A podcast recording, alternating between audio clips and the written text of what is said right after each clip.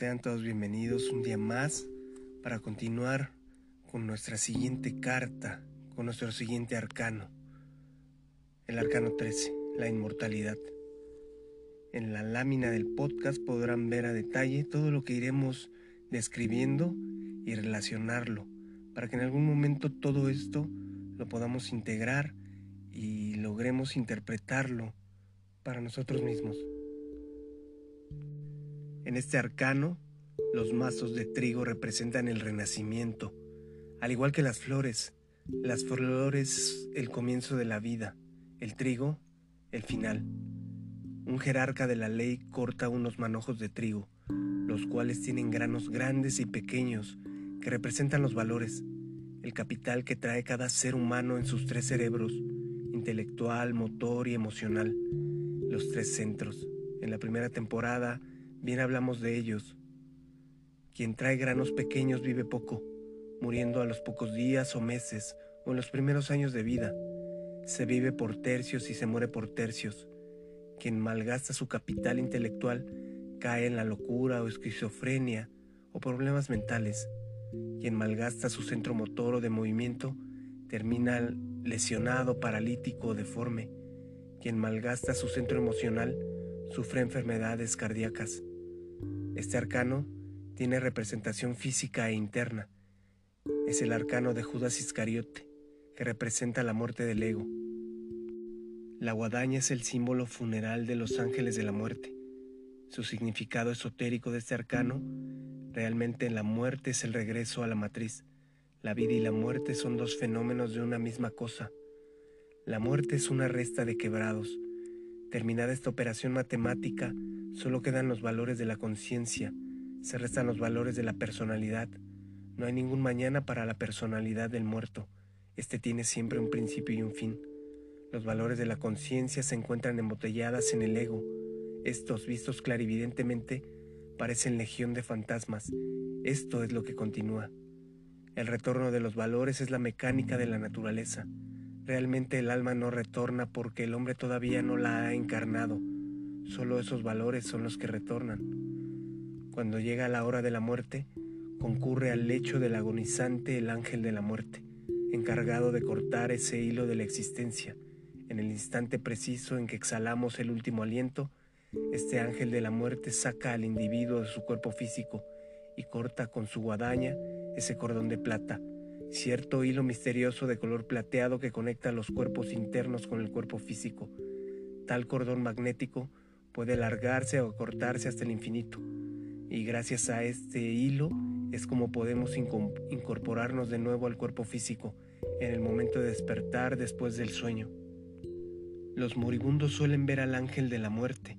Ellos, cuando están trabajando, se revisten con sus trajes funerales y asumen una figura espectral, esquelética, y empuñan una guadaña con la que cortan ese cordón de plata.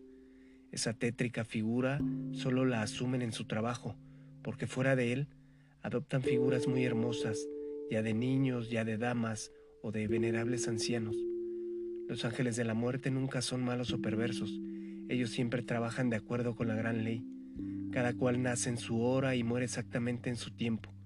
Los ángeles de la muerte son muy sabios y se desarrollan y desenvuelven bajo el rayo de Saturno no solamente conocen lo relacionado con la muerte común y corriente del cuerpo físico, estos ministros de la muerte son además profundamente sabios en todo lo relacionado con la muerte del yo pluralizado.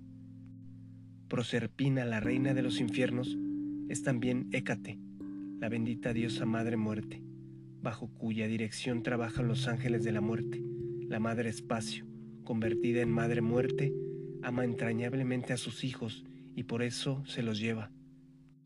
La bendita diosa Madre Muerte tiene poder para castigarnos cuando violamos la ley y potestad para quitarnos la vida misma. Es indudable que ella es tan solo una faceta magnífica de nuestra duada mística, una forma espléndida de nuestro propio ser. Sin su consentimiento, ningún ángel de la muerte se atrevería a romper el hilo de la vida, ese cordón de plata, el antacarana. Tres formas humanas van al sepulcro. Uno, el cadáver físico. Dos, el cuerpo vital o el ligam sarira. y el tercero la personalidad. Este arcano, la muerte, abarca dos aspectos. El primer aspecto es la muerte de todos los seres humanos y el segundo es desde el punto de vista esotérico. En el primer aspecto, todos los textos de ocultismo o pseudo-ocultismo, pseudo-rosacrucismo, teósofos, afirman que uno nace a determinada hora y fallece en determinado día, hora y segundo, según la ley del destino.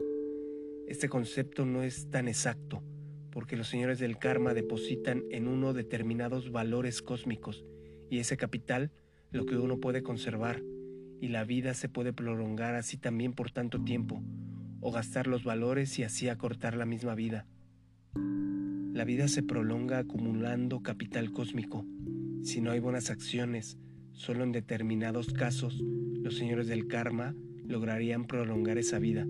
Esos señores del karma depositan en cada uno de nuestros tres cerebros una determinada cantidad de valores vitales. Primer cerebro, pensante o intelectual, regido en la cabeza. Segundo cerebro, el motor, situado en la parte superior de la columna vertebral, y el tercer cerebro, el emocional, situado en el plexo solar y los centros nerviosos simpáticos.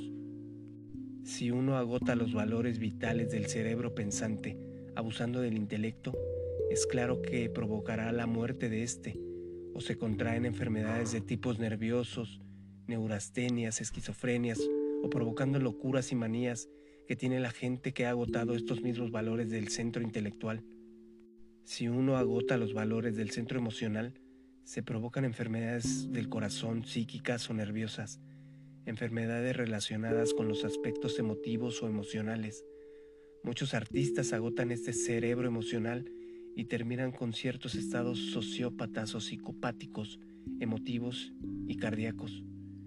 Quienes agotan los valores del cerebro motor terminan lisiados o paralíticos o con enfermedades relacionadas con los músculos, las rodillas, las articulaciones o parálisis, daños en la espina dorsal.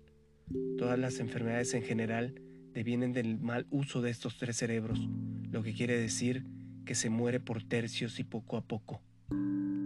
Si uno aprende a manejar estos tres cerebros de manera equilibrada, se ahorran todos esos valores vitales que fueron depositados por estos señores del karma para poder alargar más la vida. Los tres valores armoniosamente en forma equilibrada, ahorrando los valores vitales de estos tres cerebros. Entonces, ¿en qué queda lo de ahora y fecha exacta de la vida y la muerte?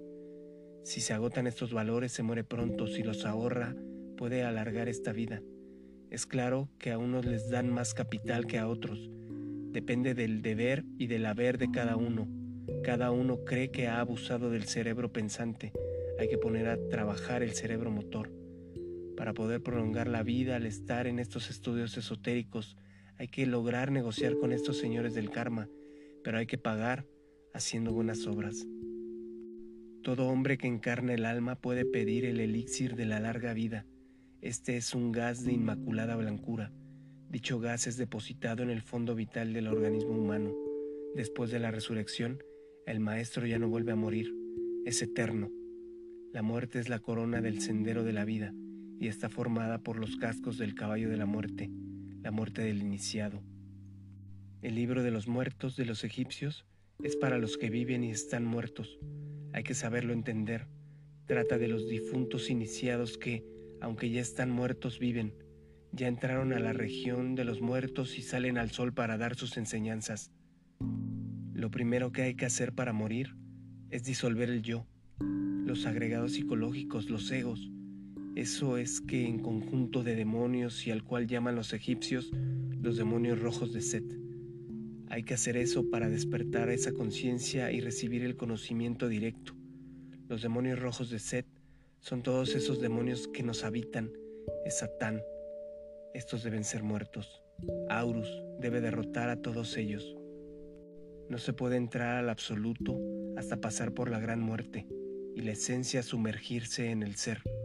Esta carta 13 contiene el Evangelio de Judas. Judas representa la muerte del ego. Ese es su Evangelio. Ese papel lo desempeñó como se le ordenó por el gran maestro. En síntesis, hay que convertirse en el cocodrilo sagrado Sebek a través de las ordalías enormes y grandes sacrificios. En esto no bastan los esfuerzos, sino los superesfuerzos. Nosotros no tenemos que dar forma a nada más que a nosotros mismos. Esto requiere un superesfuerzo por medio del trabajo constante, intenso, diariamente. Hay que trabajar para terminar con la ira. Los, los, muertos viven en la esfera, los muertos viven en el mundo astral. Los difuntos que han sido fornicarios son fríos y tenebrosos, viven en ese mundo llenos de frío y tinieblas. Los discípulos que han sido castos y que han despertado ese fuego kundalini después de la muerte están llenos de juventud y de fuego. La hora 13 está íntimamente relacionada con la muerte. No puede haber resurrección si no hay muerte. La liberación es la hora 13 de Apolonio. Las doce puertas de la misericordia son los doce signos zodiacales, las doce regiones o doce mundos suprasensibles. La puerta 13 es entonces la liberación. Es para escaparse al absoluto. Se muere para el cosmos, pero se nace para el absoluto. Hay que morir para vivir, hay que morir para resucitar. Muchas gracias por habernos escuchado. Nos encontramos en la siguiente.